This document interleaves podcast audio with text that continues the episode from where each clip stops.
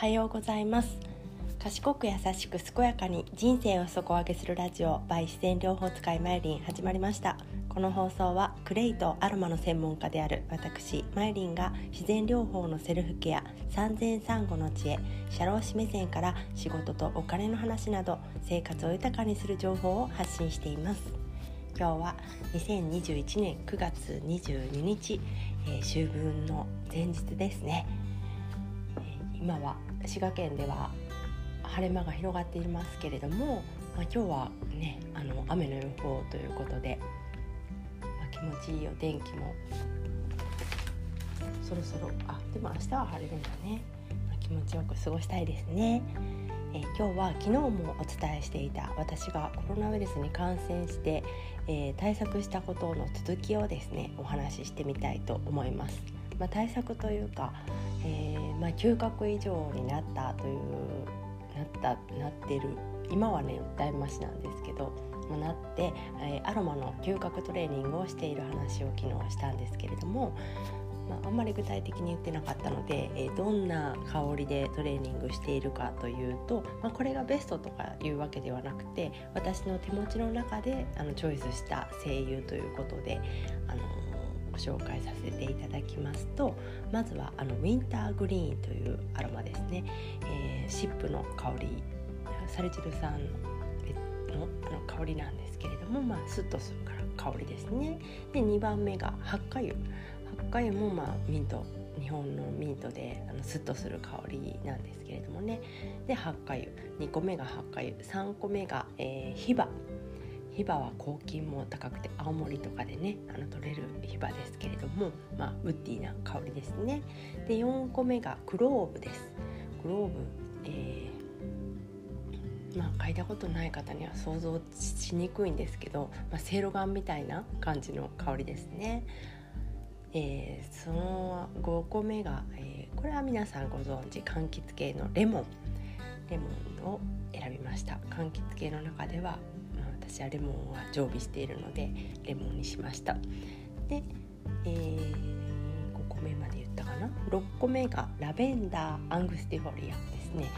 まあ私ラベンダーめちゃめちゃ好きなのであの何種類も持っていてあの香水代わりにつけたりするぐらい好きなんですけれどもね。なので選びましたね。で最後に8個目かな？7個目か。7個目に、え、ユーカリラディアータを選びました、まあ、これはあの抗ウイルスとかそういう作用があってスッとする香りということで選びましたね。この7つの香りをあのまあ、記憶の中の香りをイメージしながら現物を嗅ぐというトレーニングを、えー、朝昼晩ま、昼はできなかったら朝晩とかねあのやっていて今はもうほとんど1日1回ぐらいになってしまってますけれども、まあ、想像して書く。想像以下か想像以上に分かったか想像と同じぐらいだったかみたいなことを自己診断みたいな感じで書いていくんですけれどもまあ、それをちゃんとメモとかに取ったらいいんでしょうけど私はそこまで、まあ、してないんですけれどもね、まあ、初めのうちは、まあ、感染してからえー、5日目ぐらいに嗅覚がおかしくなってでその次の日ぐらいからずっとしてるんですけどその、えー、23日ぐらいは本当に香りが全てゼロに感じてたんですけれども。まあ、続けていくうちにまず初めに分かったのがあのウィンターグリーンですね。ウィンターグリーンのあのそのシップみたいな香りがすっとちょ少しかすかに分かるようになって、えー、その次にですね発火かな？発火が分かるようになってでクローブも分かるようになりました。それが1日ずつちょっとあの薄く増えていく感じが続いてるんですけれどもまあレモン。レモン。うん。レモンもまあ最後最後の方というか最近分かるようになっていまだに分からないのがラベンダーなんですよね。一番大好きな香りが今まだ全然分からないっていう。ラベンダーの香りは分かりません。だからやっぱりスッとする香りがねあの感じやすいみたいですね。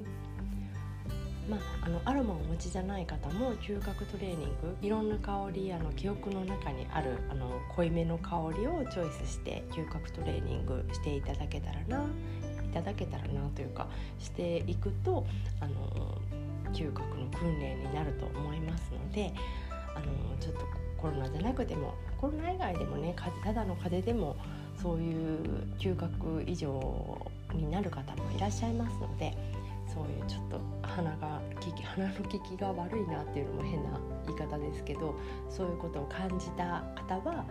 えー、嗅覚トレーニング試してみる価値はあると思います確実にあの良くなっていますので、あの自分へのこうエールになると思いますのでね試してみてください。で私があと2つかなもうホメオパシーとかも入れたら4つぐらい取り入れてるんですけど漢方は昨日お話ししましたね漢方を取り入れてるのとアロマの嗅覚トレーニングとホメオパシーとあと栄養素としてですね亜鉛のサプリをあのちょっと取っています。食べ物でね取れればいいんですけどちょっと食べ物が食べれなかったのででちょっと本当にこう体力が落ちていると感じたので、あのそんなに多すぎないものであの自然の成分のものを I have でチョイスしてあの購入しました。まだそんなに飲んでないですけど。まあ亜鉛はね、あの食べ物で言いますとやっぱり、あの肉魚系というかあの一番多いのがあの海の牡蠣ですね。牡蠣とかうなぎに多いと言われていますけれどもそうだろうな亜鉛不足になるよなっていう生活を1週間以上していたのでほとんどおかゆとかしか食べてなかったのでおかゆと果物ぐらいしか食べてなかったのでそれはなるよなっていうすごく感じたのでちょっと試しています。まあ、本当は私はあんまりサプリとかねたくさん取るの苦手なんですけどまああの不調があってあの現状を計算して足りないようだったら少し補うぐらいだったらいいのかなと思います。となんかどこにでも売られてるようなちょっと中身が怪しげなものよりは、まあ、自然の自然の感じのにこだわったメーカーとか成分とかも見て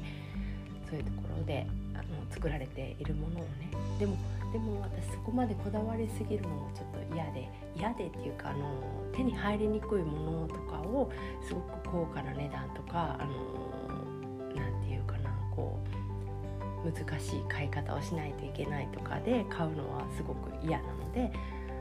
手に入誰でも手に入って、まあ、できるだけ安全なものっていうところで落ち着いています。私はアイハーブのものをチョイスしました。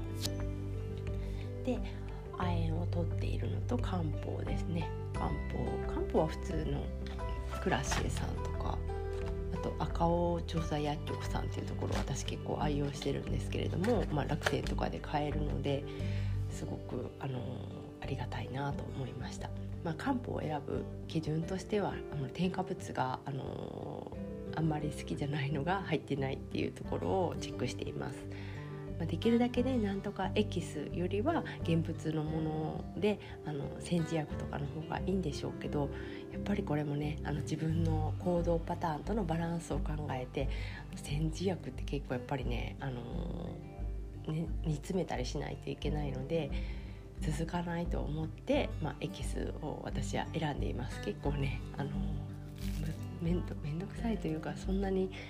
簡単なことしか続けられないタイプなんですよねだからそれをすごくあの続けるとか試すとかは好きだけど続けるためにはやっぱり簡単じゃないとなかなか続かないので、うん、あの続けることを意識して選んでいます。まあ、漢方はうんどうなんだろう。まだねでも1週間ぐらい飲んでますけど顔色はまだ青白いいかな。で唇も紫までじゃないかな。ちょっと色がないぐらいですかね。もうちょっと火に当たってねあの、まあ、美味しいものは結構食べさせて食べていると思うんですけれども、